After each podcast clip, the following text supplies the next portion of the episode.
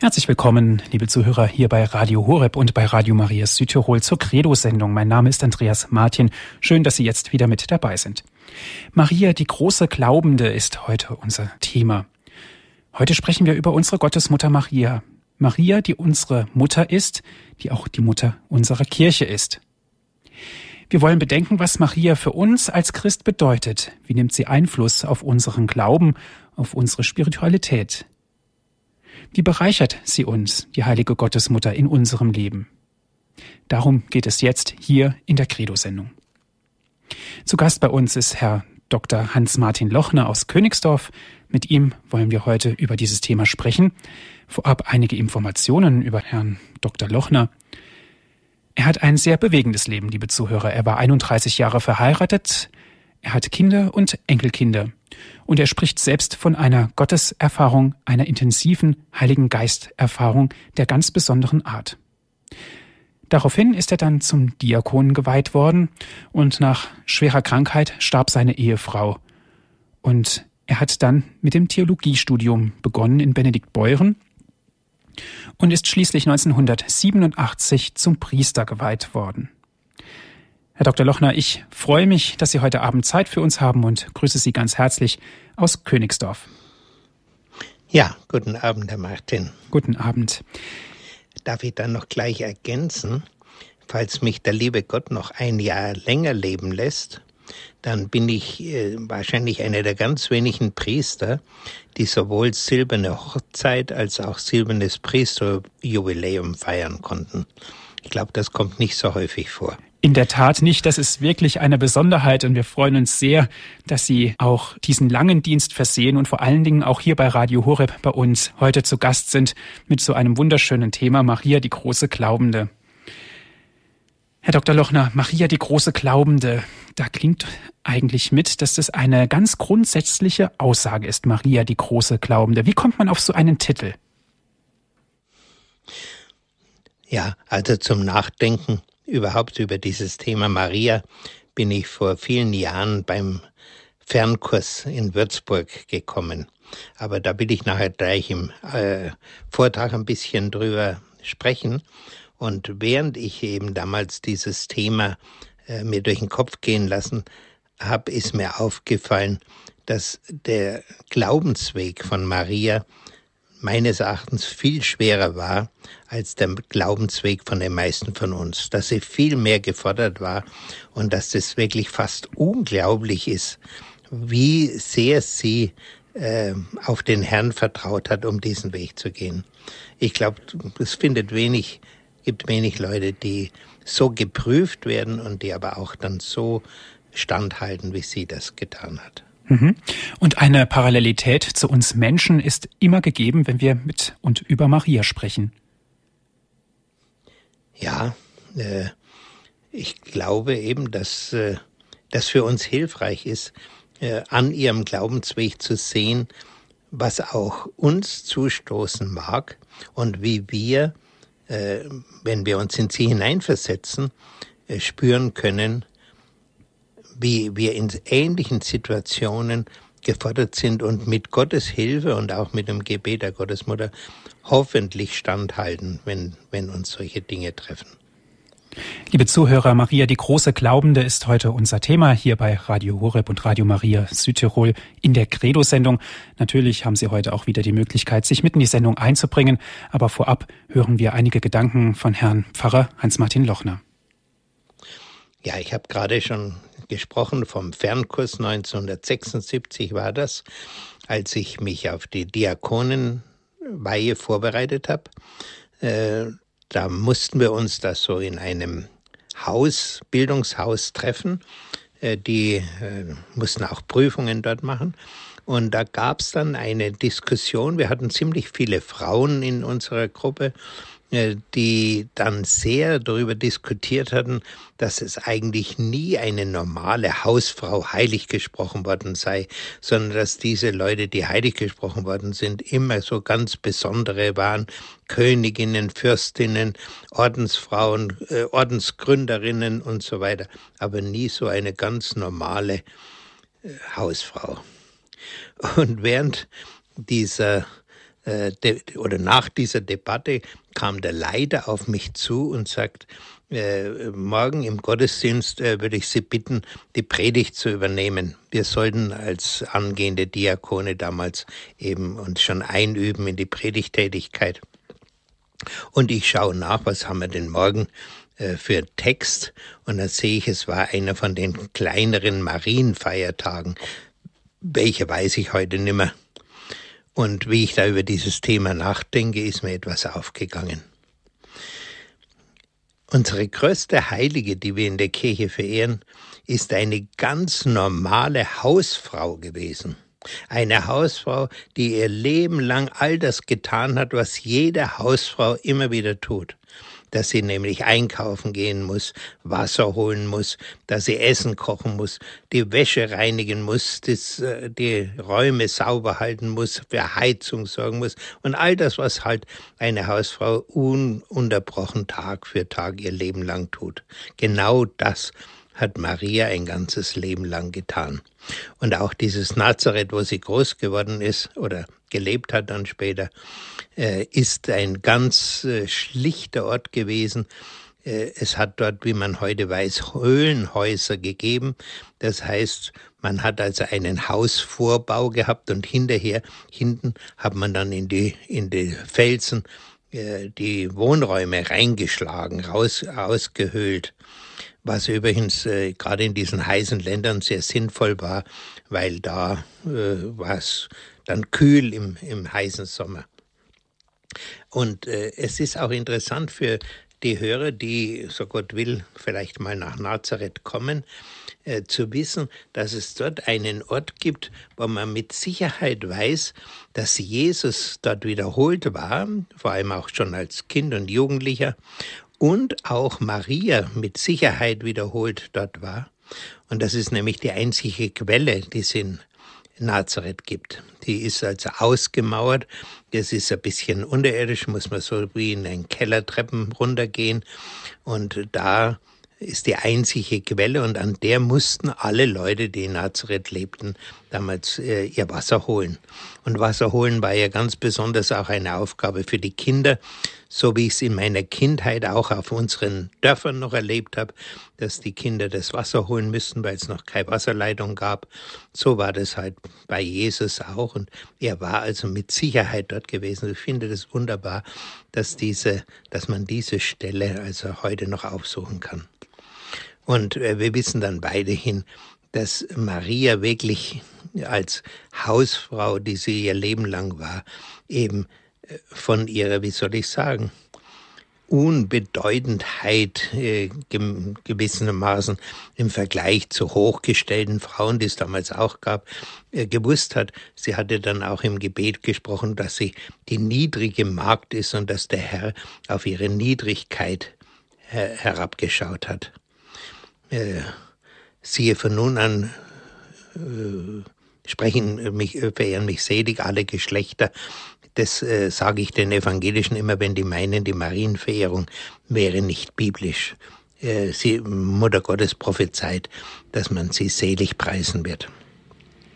Und sicherlich, das kann man doch wohl ohne weiteres davon ausgehen, hat diese Sehnsucht nach dem Messias, die damals alle äh, Kreise er, erfüllt hatte, hat sicherlich äh, Maria auch mit äh, kennengelernt und sie hat sicherlich um das Kommen des Messias gebetet.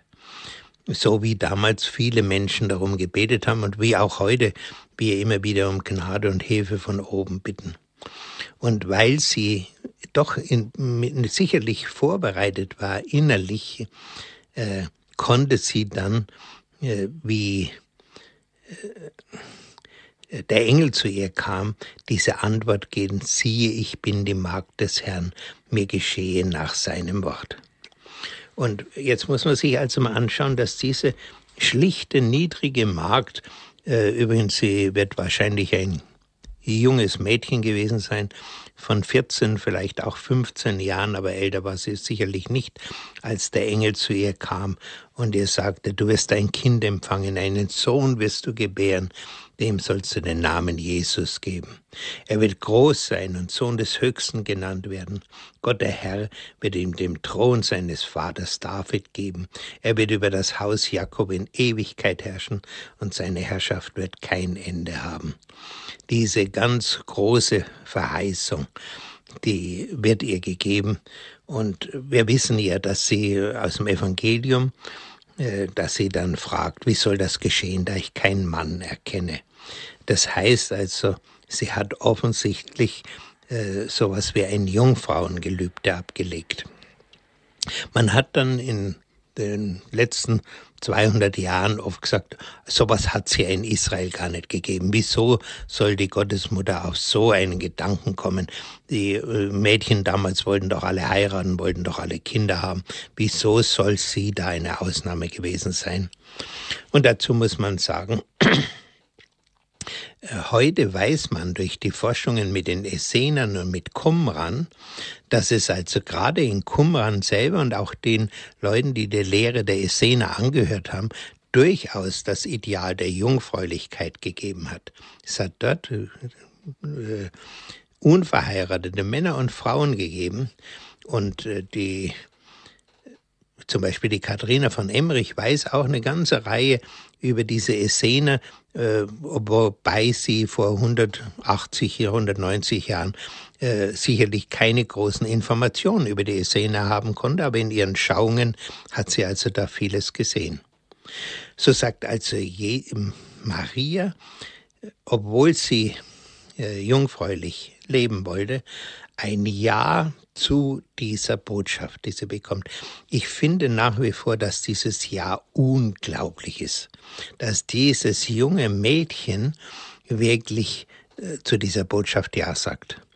Denn im Grunde genommen weiß sie und musste sie wissen, dass auf, wenn man ein uneheliches Kind zur Welt bringt, in Israel die Todesstrafe drauf stand. Sie musste hätte gesteinigt werden müssen. Und sie gibt gewissermaßen ihr Leben aus der Hand. Sie weiß, eigentlich kann sie dieses Kind überhaupt nicht lebend zur Welt bringen. Und dass sie überzeugt ist, dass wenn Gott ihr einen Engel schickt und eine solche unglaubliche Botschaft bringt, dass er dann auch dafür sorgen wird, dass das gut hinausgeht, das ist schon unglaublich, dass sie dieses Ja aussprechen kann. Siehe, ich bin die Magd des Herrn, mir geschehe nach deinem Wort. Und hier weiß man und sieht man sehr deutlich, dass Glaube ganz besonders auch Vertrauen heißt, dass ich auf Gott vertraue, ganz gleich, was mir immer geschieht, dass er da ist und dass er weiß, dass die Dinge gut hinausgehen, auch wenn ich meine, das ist unmöglich. Ja, der Engel sagt ja auch bei dieser Gelegenheit, bei Gott ist kein Ding unmöglich. Und ihr wird ja auch bei dieser Begegnung mit dem Engel gesagt, dass auch ihre Base Elisabeth, die als unfruchtbar gilt, ein Kind empfangen hat. Und daraufhin hören wir ja in der Bibel, dass sie nach äh, hineilt zu Elisabeth, das ist im, im judäischen Gebirge gewesen, und äh, wir haben, wie wir in Israel waren, damals sind wir direkt von Nazareth äh, da nach El Kaim, Karim äh, gefahren, wo also damals Elisabeth gelebt hat und haben festgestellt, das ist eine mächtig große Entfernung, mindestens zu Fuß, mindestens drei Tage war sie unterwegs. Und da heißt es ja, dass sie hingeeilt ist. Sie ist hingefahren, weil äh, ja, mit irgendjemandem wollte sie ja wohl darüber sprechen. Und äh, hier war es also naheliegend, diese Base aufzusuchen, die jetzt auch ganz überraschend ein Kind noch empfangen hat und schwanger ist. Und bei dieser Gelegenheit wird der Glaube von Maria auch neu aufgebaut. Sie, es heißt ja dann in der Heiligen Schrift, als Elisabeth den Gruß Marias hörte, hüpfte das Kind in ihrem Leib. Da wurde Elisabeth, die Base, vom Heiligen Geist erfüllt und rief mit lauter Stimme, Gesegnet bist du mehr als alle anderen Frauen und gesegnet ist die Frucht deines Leibes. Wer bin ich, dass die Mutter meines Herrn zu mir kommt? Sie ist gesegnet, weil sie geglaubt hat. Und auch hier sehen wir schon wieder diese, äh, dass sie erkannt wird als die große Glaubende. Und nach dieser wunderbaren Begegnung äh, kommt also jetzt äh, Maria wieder zurück nach Nazareth und begegnet den Josef. Und der Josef äh, stellt fest, mein Gott, das sieht ja gerade aus, wie wenn Maria schwanger wäre. Und offensichtlich hat sie ihm ja nichts gesagt, denn es heißt ja ausdrücklich, dass er sich mit dem Gedanken getragen hat, sie sich von ihr zu trennen. Es heißt auch, er war ein gerechter Mann, das heißt, er, er war ein rechtschaffener Mann, ein heiligmäßiger Mann, der also äh, nicht wollte, dass ihr ein Unheil passiert, denn wenn er sie angeklagt hätte, wäre sie ja gesteinigt worden. Also der, das will er nicht, aber er versteht auch nicht, wieso sie dann ein Kind bekommt. Und Maria hat sich offensichtlich auch hier wieder auf Gott verlassen, nämlich dass wenn Gott ihr einen solchen Weg mit ihr geht, dass er auch einen Weg weiß, wie die Geschichte mit Josef gut rausgehen kann. Und Gott greift ein, wir kennen es aus dem Evangelium, dass er ein Engel ihm erscheint und er sagt, er darf also dieses Kind zu sich nehmen, denn dieses Kind ist geboren, gezeugt aus dem Heiligen Geist. Dann hören wir in der Heiligen Schrift weiter die Geschehnisse, die bei der Geburt passiert sind. Und hier muss man kurz ausholen, wir haben ja, ich meine, dass wahrscheinlich die meisten unserer Hörer das schon gemerkt haben, wir haben ja zwei Berichte über das, was bei der Geburt geschehen ist im Evangelium, und zwar den Bericht von äh, Matthäus und den Bericht von Lukas. Und äh, beide berichten sehr unterschiedliches, wenn man genau hinschaut. Zum Beispiel, dass äh, bei Lukas äh, vor allem Dinge, die mit Maria passiert sind, äh, niedergeschrieben sind, während bei Matthäus lauter Dinge passieren, die mehr mit Josef zu tun haben. Zum Beispiel eben die Geschichte mit dem Traum, mit dem Engel und dass er dann nach Ägypten flieht später und wieder zurückkommt. Und es ist interessant, so wie die beiden Berichte dastehen, muss man sagen, äh, sie sind sehr verschieden. Zum Beispiel weiß Lukas nichts von den Weisen aus dem Morgenland und umgekehrt weiß eben äh, Matthäus von verschiedenen Dingen nicht, zum Beispiel äh, von der, vom Besuch des Engels. Aber das Erstaunliche ist, man weiß, muss heute davon ausgehen, dass beide Berichte unterschiedliche Quellen haben, nämlich dass der Lukas-Bericht ganz von Maria her geprägt ist und sicher auf persönliches äh, Gespräch zwischen äh, Maria und Lukas zurückgeht und Matthäus äh, offensichtlich Quellen hat, die mit Josef im Zusammenhang stehen. Und das Erstaunliche ist, obwohl sie also aus zwei ganz unterschiedlichen Quellen stammen, sind die wichtigsten Dinge in beiden, stimmen sie in beiden überein nämlich dass dieses Kind vom Heiligen Geist gezeugt ist, dass er den Namen Jesus tragen soll, dass die Geburt in Bethlehem stattfindet und dass äh, dann später Jesus in Nazareth aufwächst. Und es ist auch interessant äh, zu sehen, äh, Lukas, es gibt Hinweise vor allem von Katharina von Emmerich, dass Lukas nicht nur diese enge Beziehung zu Maria hin hatte, sondern dass er selber eine der äh, Emmaus-Jünger war.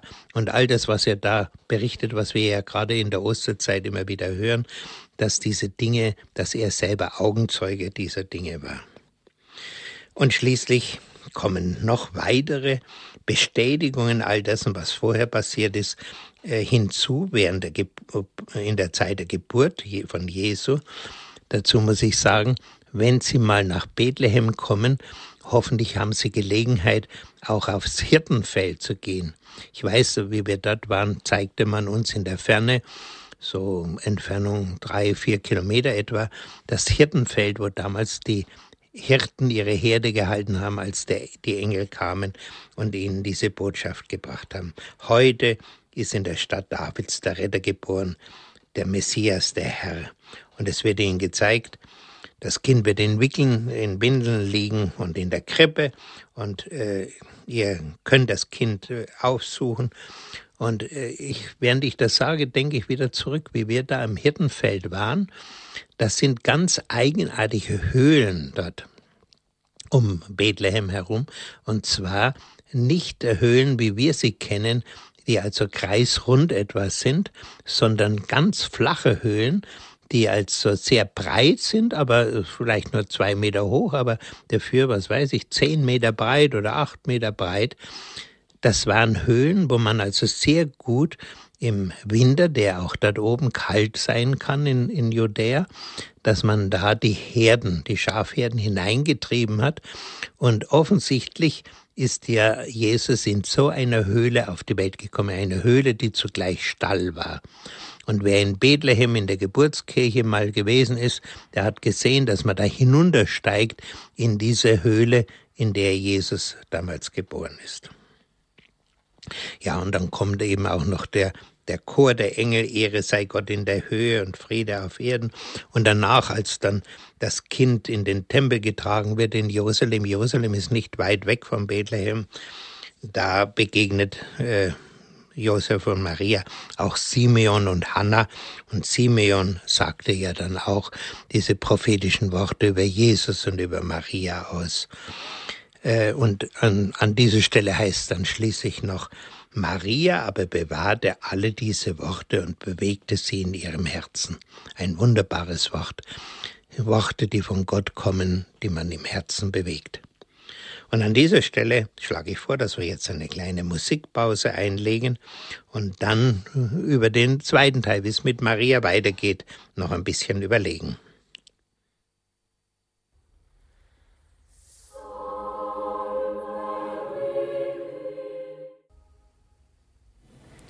Sie hören die Credo-Sendung hier bei Radio Horeb und bei Radio Maria Südtirol.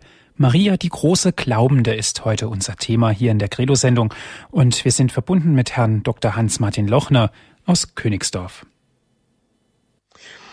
Ja, wenn ich jetzt fortfahren darf mit meinem Vortrag.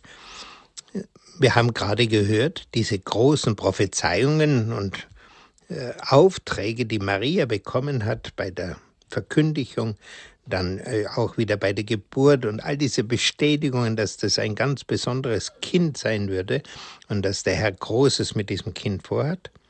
Und jetzt setzt eine große, große Stille ein. Dieses Kind ist ein Kind wie alle anderen Kinder und muss gewickelt werden und gestillt werden und äh, langsam beigebracht werden. Alle Dinge, die man als Kind lernen muss, gehen, das Sprechen und so weiter. Und die Zeit vergeht ein Jahr nach dem anderen. Und es tut sich nichts. Es wird von diesem Besonderen nichts sichtbar. Und äh, diese Stille erinnert mich an äh, Erfahrungen, die ich in meinem Leben auch gemacht hatte. Zum Beispiel musste ich vom Kennenlernen meiner Frau, das war 1947, bis zur Eheschließung musste ich vier Jahre warten. Und ich muss sagen, diese vier Jahre kamen mir wahnsinnig lang vor. Und ich habe immer gehofft, hey, hoffentlich geht jetzt diese Zeit bald zu Ende. Und ähnlich ging es mir dann später nochmal, als nach dem Tod meiner Frau ich äh, ans Ordinariat herangegangen bin. Ich war ja schon geweihter Diakon, zehn Jahre gewesen noch zu Lebzeiten meiner Frau und bat dann, fragte dann, ob das noch möglich ist, dass ich noch Priester werden könnte. Ich hatte auch Prophetien in dieser Hinsicht bekommen und äh, das, ich zunächst kriegte ich immer nur Nein, Nein und immer wieder bin ich abgewiesen worden und äh, diese drei Jahre, wo ich warten musste, wo ich dann auch immer oben angefragt habe, Herr, was darf ich denn jetzt tun? Und immer wieder hat's geheißen, du musst warten, du musst warten, du musst warten, du musst warten. Also diese drei Jahre. Wenn ich heute zurückblicke, dass das, da kommt mir das noch viel länger vor. Also diese drei Jahre, wie schnell an sich vergehen ja dann drei Jahre. Aber mir kamen sie sehr, sehr lang vor. Und jetzt war das also bei Maria nicht nur drei Jahre, sondern äh, zunächst einmal zwölf Jahre, wo überhaupt nicht sichtbar geworden ist, dass von dieser Prophetie irgendwas in Erfüllung gehen würde. Und nach diesen zwölf Jahren ist also dann kurz aufgeleuchtet die Geschichte mit dem zwölfjährigen Jesus im Tempel in Jerusalem, wo, die, wo er zurückgeblieben ist und wo die Eltern ihn gesucht haben. Und äh, wo sie auch im Grunde irgendwo nicht verstanden haben, wieso er jetzt da einfach bleibt und nicht mit ihnen wieder zurückgeht, so wie sie es erwartet hatten. Aber wie gesagt, nach das war ein, so ein, ein kleines Zwischenspiel, wo ein bisschen was aufgeleuchtet hat, dass mit ihm etwas Besonderes sein könnte. Aber dann merkt man wieder Jahre, Jahre, Jahre lang nichts. Wieder Stille. Und normalerweise war es als in Israel so, wenn jemand äh, mal 20 Jahre alt ist als Mann, dann war das schon das Alter, in dem man normalerweise geheiratet hat. Man lebt ja nicht so furchtbar lange wie heute, so dass man also gar nicht so viel Zeit hatte, eine Familie zu gründen und sie großzuziehen. Und äh, deswegen, das war gewissermaßen eine Pflicht in Israel, jung zu heiraten und bald Kinder zu haben. Seid fruchtbar und mehret euch, dieses Gebot stand den Israeli immer vor Augen. Deswegen ist die Tatsache, dass Jesus so lange unverheiratet geblieben ist, außerordentlich ungewöhnlich. Und ich kann mir denken, dass er deswegen auch angegriffen worden ist, dass man sagte, wie kommt es, dass du nicht heiratest? Und äh, er sagte ja dann ein Wort, das wir in der Heiligen Schrift kennen, Manche sind von Kindheit auf für die Ehe ungeeignet. Manche werden von den Menschen äh, dazu gemacht, dass sie nicht heiraten können. Und andere sind ehelos um des Himmelreichs willen. Da kommt äh, dieses Wort, das Jesus sicherlich diesen Angreifern damals gesagt hat. Er bleibt ehelos um des Himmelreichs willen.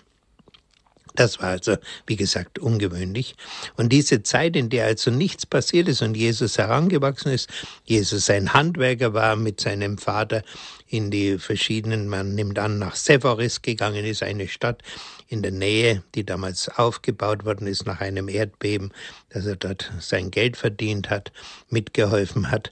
Ähm, so ein Zimmermann war praktisch so fast eher schon ein Architekt, ein Baumeister, der also auch konstruktiv tätig war. Äh, er war das und hat da mitgearbeitet, aber er war nichts Besonderes. Und äh, dass dann äh, nach dieser langen, langen Wartezeit plötzlich etwas hereinbricht, das mag sicher auch für Maria überraschend gewesen sein. Sie hörte dann ja vom Auftreten des Täufers und sie bekam mit, dass Jesus da zum Täufer gegangen ist, dass er getauft worden ist. Und dann merkt sie auch tatsächlich, er fängt an, äh, als Wanderprediger tätig zu werden, von Ort zu Ort zu gehen, überall zu predigen. Und sie merkt etwas, aha, Jetzt erfüllen sich endlich diese Verheißungen, die sie damals bekommen hat, vor seiner Geburt, bei der Verkündigung und auch bei der Geburt, was da alles passiert ist. Und dann hören wir ja auch noch, dass sie ihm bei der Hochzeit von Kana begegnet, wo ja wahrscheinlich Verwandte geheiratet haben und wo sie dieses berühmte Wort zu den Knechten, zu den Dienern gesagt hat, was er euch sagt, das tut. Sie traut ihm also ein Eingreifen zu, wo diese große Verlegenheit kommt, weil der Wein nicht reicht. Ja, und dann merken wir, dass sich diese Situation um Jesus herum äh, zuzieht, dass es dass äh, wahrscheinlich auch Maria von äh, diese Nachrichten hört, dass man Jesus bedroht, dass er angegriffen wird, dass man Steine aufhebt, um ihn zu steinigen und dass er so gewaltig spricht. Das heißt ja oft, dass er, die Leute entsetzt waren, wie sie Jesus gehört haben und was er gesagt hat, dass sie äh, aus, aus dem Häuschen waren, was sie da gesehen hat, Unmögliches, was sie da sehen. Und dass da diese Beunruhigung auch Maria und die ganze Familie, äh, aus der Jesus stammte, dass die davon erfüllt war. Da heißt es dann bei Markus 3, 21, als seine Angehörigen hörten, was da so um Jesus herum passiert, machten sie sich auf den Weg, um ihn mit Gewalt zurückzuholen, denn sie sagten, er ist von Sinnen. So steht es in der Bibel. Äh, dieses äh, Er ist von Sinnen, äh, kann man auch heute, würde man sagen, der, der ist nicht mehr normal. Der, den muss man äh, aus dem Verkehr ziehen. Äh, der, der bringt sich noch selber um, wenn er so weitermacht. Und kurze Zeit später, nämlich hm, zehn Verse später, wird dasselbe nochmal berichtet. Da heißt es, da kamen seine Mutter und seine Brüder, sie blieben vor dem Haus stehen und ließen ihn herausrufen. Und er lässt sich aber nicht herausrufen, sondern sagt zu seinen Leuten, die dazuhören, wer ist meine Mutter und wer sind meine Brüder? Wer den Willen Gottes erfüllt, der ist für mich Bruder, Schwester, Mutter. Wie gesagt, für ihn gilt nicht die Blutsverwandtschaft, sondern die geistige Verwandtschaft. Wer eines Geistes mit ihm ist, der ist dem verwandt. Nicht das Blut ist entscheidend.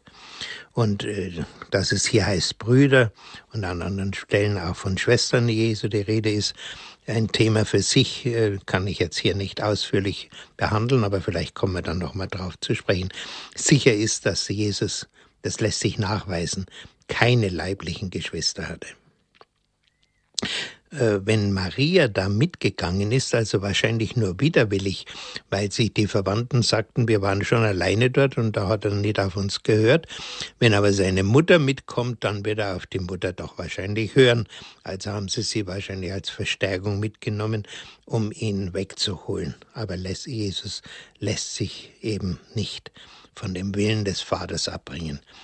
Für ihn ist der Wille des Vaters ist das maßgeblich.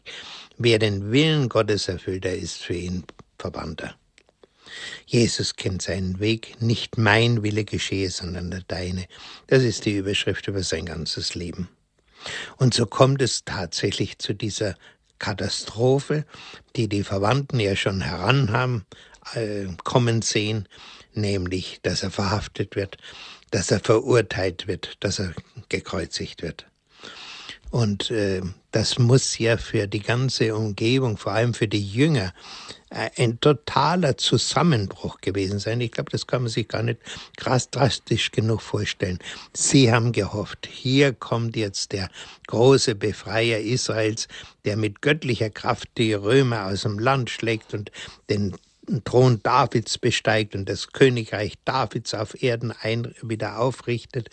Und stattdessen äh, lässt er sich gefangen nehmen, stattdessen wird er dermaßen misshandelt und schließlich wird er gekreuzigt und stirbt am Kreuz. Die für alle, die greifen sich an den Kopf. Wie kann das möglich sein? Sowas ist doch undenkbar. Äh, das kann doch Gott nicht zulassen. Ich denke daran, dass es auch bei uns ja oft so Situationen gibt, wo die Menschen an Gott irre werden, sagen, also wenn es einen Gott gibt, dann könnte der das nicht zulassen. Genauso haben das die Menschen damals auch gedacht. Und das Verwunderliche ist, dass es also offensichtlich äh, diese äh, Hoffnungslosigkeit bei Maria nicht da gewesen ist wir sehen, dass sie es fertig bringt. Man muss sich das mal wirklich konkret vorstellen.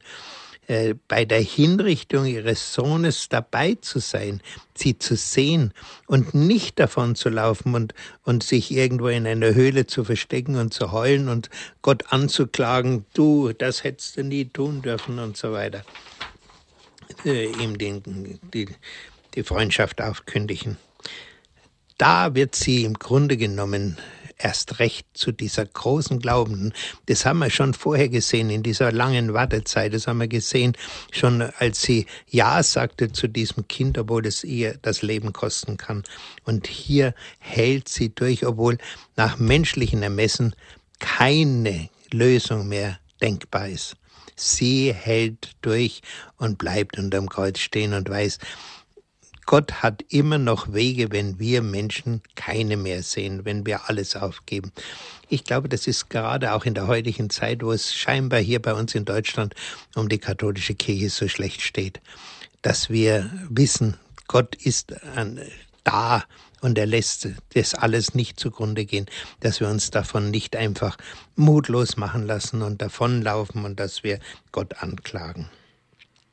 Und in dieser Stunde erfüllt sich ja auch das Wort, was der Kreise Simeon ihr seinerzeit gesagt hat. dir selbst aber wird ein Schwert durch die Seele dringen. Das hat also Maria mit Sicherheit da intensivst erlebt. Und schließlich darf sie dann die Auferstehung erleben. Etwas, was, obwohl sie Jesus angekündigt hat, aber es hat ja offensichtlich keiner seiner Jünger verstanden, wie er das gesagt hat. Sie, was soll das heißen, auferstehen? Wie kann jemand auferstehen? Das gibt's doch nicht. Er, er steht auf und erscheint und es ist interessant.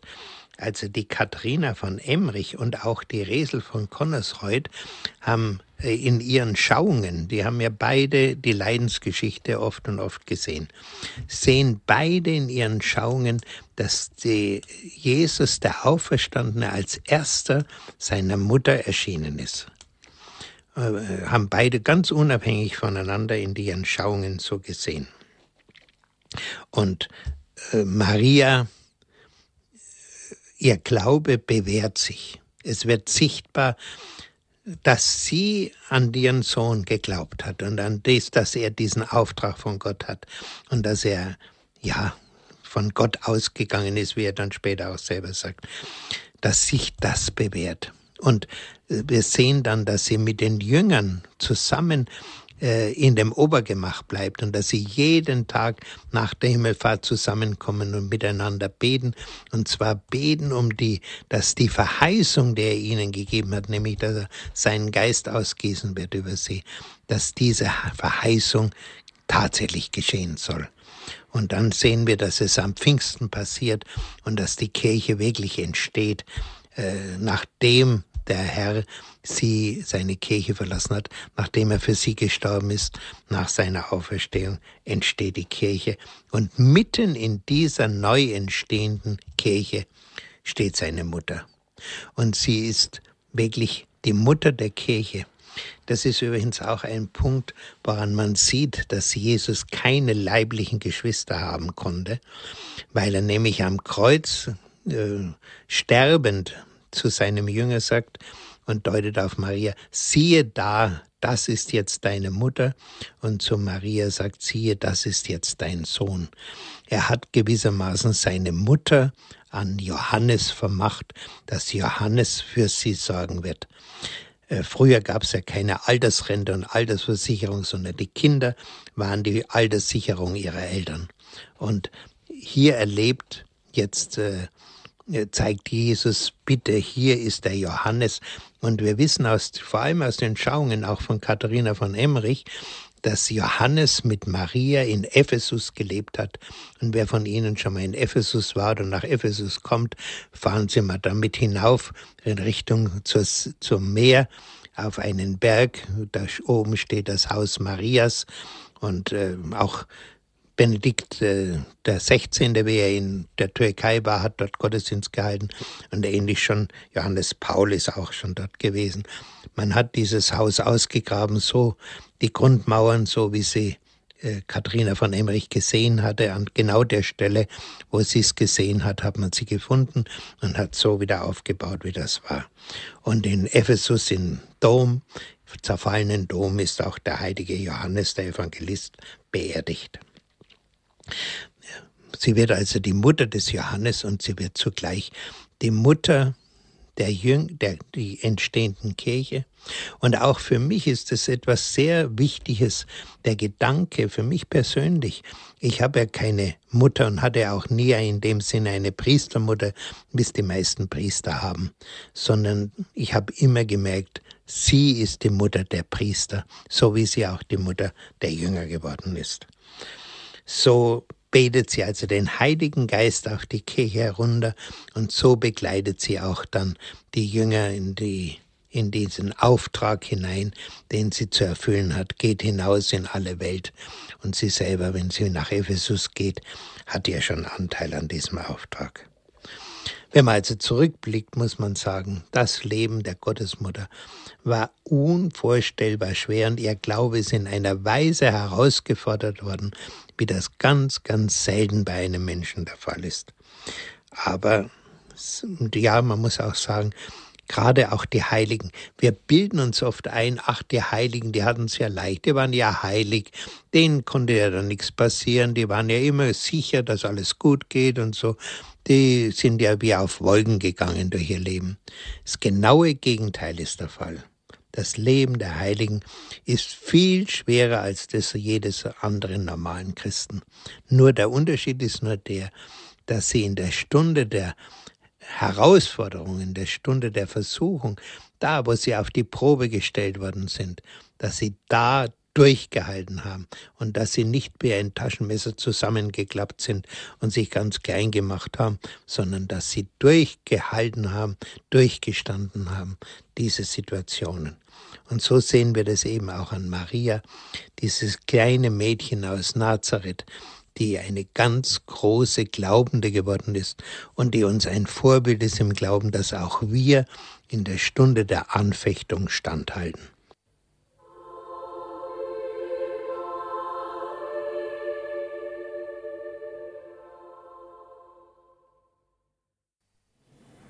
Sie hören die Credo-Sendung hier bei Radio Horeb und bei Radio Maria Südtirol. Maria, die große Glaubende, ist heute unser Thema. Wir denken darüber nach, was Maria für uns in der heutigen Zeit bedeutet, wie wichtig sie für uns ist in unserem Glauben, in unserer Spiritualität. Wir haben hierzu einen Vortrag gehört von Herrn Dr. Hans-Martin Lochner. Herr Dr. Lochner, Schauen wir doch noch mal ganz konkret auf unseren Glauben, auf unsere Spiritualität.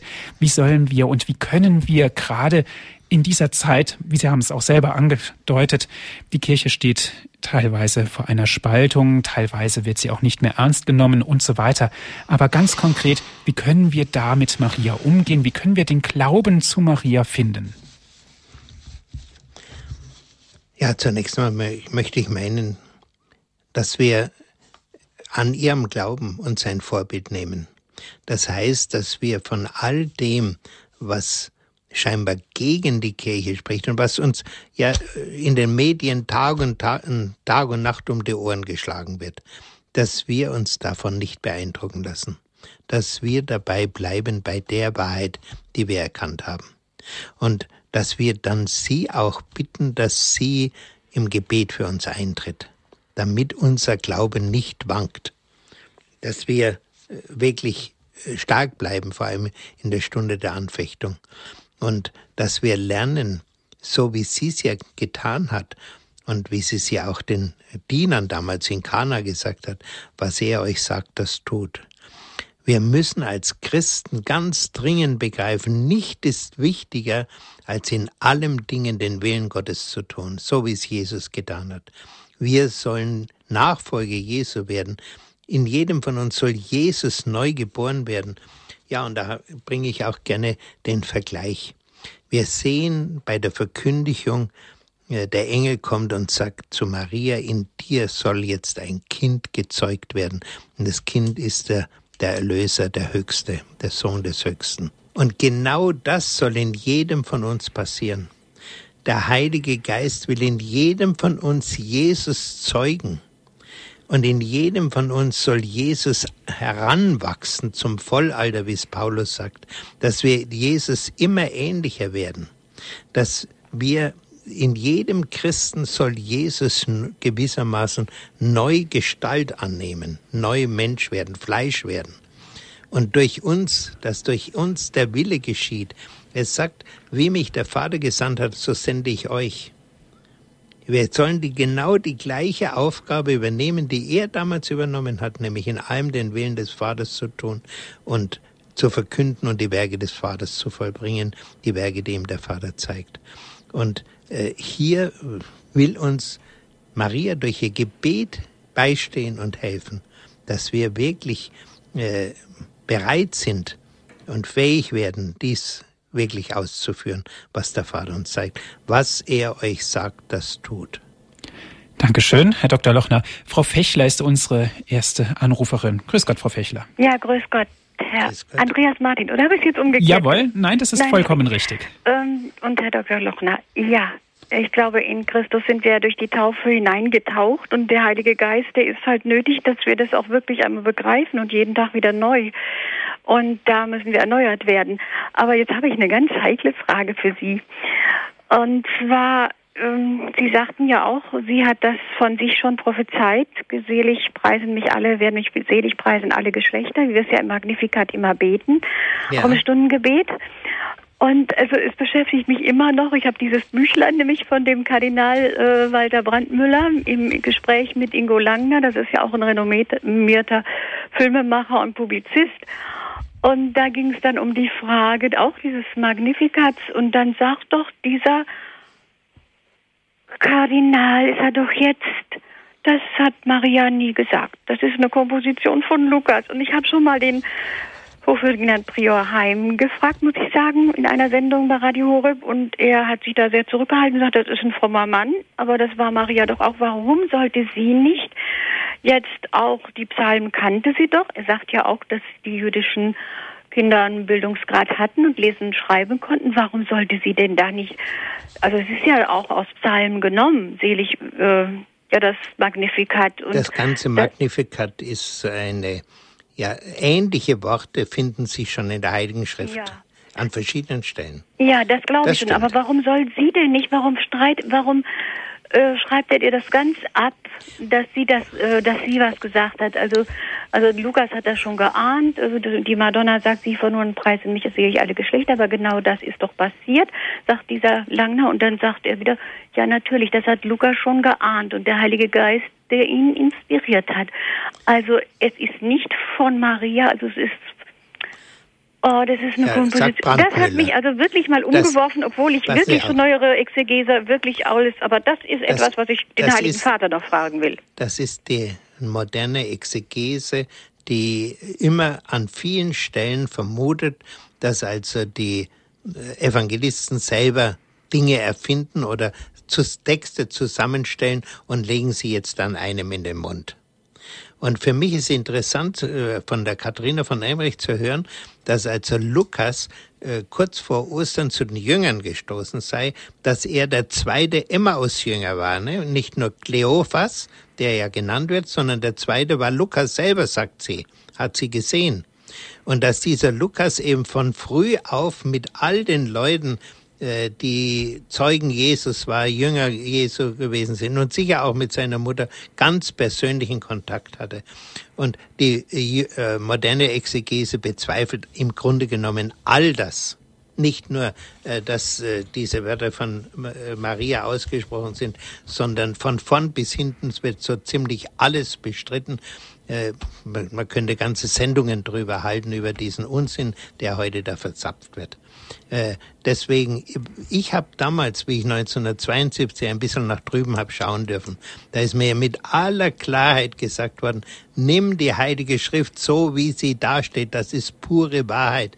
Und äh, hört auf, da rumzufummeln und äh, Fragezeichen überall anzubringen sondern hier hat wirklich der Heilige Geist die Worte eingegeben und hat auch so wie es ja Jesus sagt, der Heilige Geist wird euch an alles erinnern, was ich euch gesagt habe. Deswegen gehe ich davon aus, dass Maria dieses Worte des Magnifikats gesprochen hat. Ich habe übrigens diese Einwand von Brandmüller, habe ich dann selber auch gesehen, habe das auch gelesen. Aber ich glaube das nicht, dass Brandmüller in dieser Richtung äh, recht hat. Äh, da hat er sich meines Erachtens ein Stück von der modernen Exegese verführen lassen. Dankeschön, Frau Fechler, für Ihren Anruf und für Ihre ja, interessante war eine Frage. interessante Frage. Prima. Ja, eine nächste Hörerin habe ich, das ist Frau Geschwendler. Grüß Gott. Ja, grüß Gott. Äh, grüß Gott, Herr Pfarrer Lochner. Grüß Gott. Ich freue mich über recht, äh, über Ihre Vorträge. Habe ich schon oft verfolgt und Ihre Leserbriefe und möchte mich recht herzlich bedanken. Und ich hätte jetzt auch eine Frage. Ähm, von den Eltern von Maria, da weiß man ja von der Bibel her nichts. Aber das weiß man dann. Ich lese zurzeit auch gerade von der Katharina Emmerich die Schauungen. Ähm, da weiß man das von der Katharina Emmerich, oder? Ja. Weil in der Bibel steht ja von Joachim und, und äh, Anna nichts. Nein, Joachim und Anna kommen nur in späteren sogenannten apokryphen Evangelien vor, die mhm. also von der Kirche nicht als äh, vom Heiligen Geist eingegeben anerkannt worden sind. Wobei durchaus auch in den Apokryphen äh, Wahres stehen kann. Mhm. Nur sie sind nicht in der Heilige Schrift aufgenommen worden. So. Aber gerade in der Marienverehrung spielen diese Schriften eine gewisse Rolle. Mhm. Danke. Ja, danke schön, Frau Ich freue mich, wenn ich wieder was höre von Ihnen. Ja, und äh, sicherlich hat Katharina, also ich halte die Schauungen für der Katharina für recht glaubwürdig. An verschiedenen Stellen kann man sogar nach meinem Gefühl nachweisen, dass sie echt sind. Die war ja nie dort. Wie konnte sie Schilderungen über, über Sitten und Gebräuche, über Kleidung und äh, über die geografischen Gegebenheiten, wie konnte sie das sagen, wenn es ihr nicht gezeigt worden wäre? Es gibt Schauungen, da ist, äh, ist für mich gar kein Zweifel. Dankeschön für Ihren Anruf, Herr Dr. Lochner. Wie kommt es, dass Maria relativ selten erwähnt wird in der Bibel? Eine Theorie habe ich hierzu gehört, dass, dass sie hinter Jesus steht, dass also Jesus im Vordergrund gebracht wird, dass deshalb so wenig über Maria geschrieben wurde in der Bibel. Kann man diese Theorie vertreten? Vertreten kann man sie sicher. Aber äh, ich glaube, es ist noch ein anderer Grund. Erstens mal hat sie sich selber mit Sicherheit nicht in den Vordergrund gedrängt. Sie war viel zu bescheiden und viel zu demütig, um sich da ständig einzubringen. Und das Zweite, äh, vielleicht ist Ihnen aufgefallen, dass bei den Evangelien immer heißt, äh, liebe Brüder. Und äh, dieses Wort, liebe Brüder, wenn es bei den Evangelien heute in der Kirche verlesen wird, äh, ja, da kommen mir manchmal Bedenken, wenn ich sehe, dass überhaupt kein Bruder außer mir in der Kirche ist, sondern nur Frauen. Warum, liebe Brüder? Weil in der orientalischen Welt, das ist bei den Moslems heute noch so, der Mann, der, der Führende war, der, der im Vordergrund stand und nicht die Frau. Das geht ja auch so weit, dass zum Beispiel die Frauen auch damals schon nicht äh, gleicherweise Zeugung, zeugnisberechtigt waren im, im Prozess wie ein Mann. Wenn ein Mann was gesagt hat, dann äh, mussten mehrere Frauen dagegen aufgeboten werden, um das äh, Zeugnis des Mannes zu entkräften. Da genügte nicht eine Frau. Also die Frau ist sehr zurückgetreten. Auch wenn Sie in eine Synagoge heute kommen, sehen Sie, dass die Frauen nicht mit den Männern zusammen im, im Großteil der, der Synagoge sitzen, sondern die haben entweder links am Rande eine eigene äh, Sitzgelegenheit oder oben auf der Empore. Äh, Mulion tatiat in Ecclesia, hat der heilige Paulus geschrieben, die Frau soll in der Kirche still sein. Und diese Stille bewahrt auch Maria. Die ist aber damals eben einfach eine allgemeine Sitte gewesen. Das war nichts Besonderes. Deswegen ist wahrscheinlich auch die Erscheinung Jesu vor Maria nicht in die Bibel gekommen, sondern es werden nur Erscheinungen vor Männern erwähnt. Allerdings bei den Frauen, da heißt es, äh, die kommen aufgeregt zu den Jüngern, sagen, wir haben den Herrn gesehen. Und dann heißt es, äh, sie aber glaubten ihn nicht. Frauen, den glaubt man nicht, könnte man äh, ganz allgemein sagen. Und deswegen steht die Frauen eben nicht im Vordergrund in der Bibel und auch Maria nicht, sondern es stehen immer die Jünger, Petrus und die Männer im Vordergrund. Mhm. Frauen glaubt man nicht, das ist natürlich ein unsagbar schweres Schlagwort. Ja, aber, ja, aber es war damals einfach so. Es war damals so. Mhm. Und gerade diesen Hintergrund, denke ich, dürfen wir bei der heutigen Exegese, bei der heutigen Bibelauslegung und Bibelforschung auch nicht vergessen. Also zumindestens äh, ist es, halte ich für ein Problem, wenn ich als äh, Frauen äh, zu Kirchen Führern machen, also zu Bischöfinnen oder sowas machen will. Äh, das wäre, glaube ich, da wäre der Paulus nicht einverstanden mit. Das ist auch ein Problem der evangelischen Pfarrerin, über das sich ja auch äh, bibeltreue evangelische Christen äh, den Kopf zerbrechen, ob das in Ordnung ist in ihrer eigenen Kirche. Ja, aber es ist eben diese äh, Geringschätzung der Frau in der äh, damaligen Welt, ganz allgemein gewesen. Da möchte ich sogar sagen, da sticht die Berühmtheit Mariens, dass die doch in der Kirche von allem Anfang an so einen Rang einnimmt und so starke Beachtung findet, sieht man ja dann schon in den Apokryphen. Das ist wirklich eine Ausnahme für die damalige Zeit, eine ganz große Ausnahme, dass sie trotz, obwohl sie nur sozusagen nur eine Frau ist, trotzdem so im Vordergrund ansteht. ganz früh die Gebete zu Maria schon da sind. Mhm. Gehen wir noch einen Schritt weiter, und zwar Maria, Mutter der Kirche wird sie ja genannt.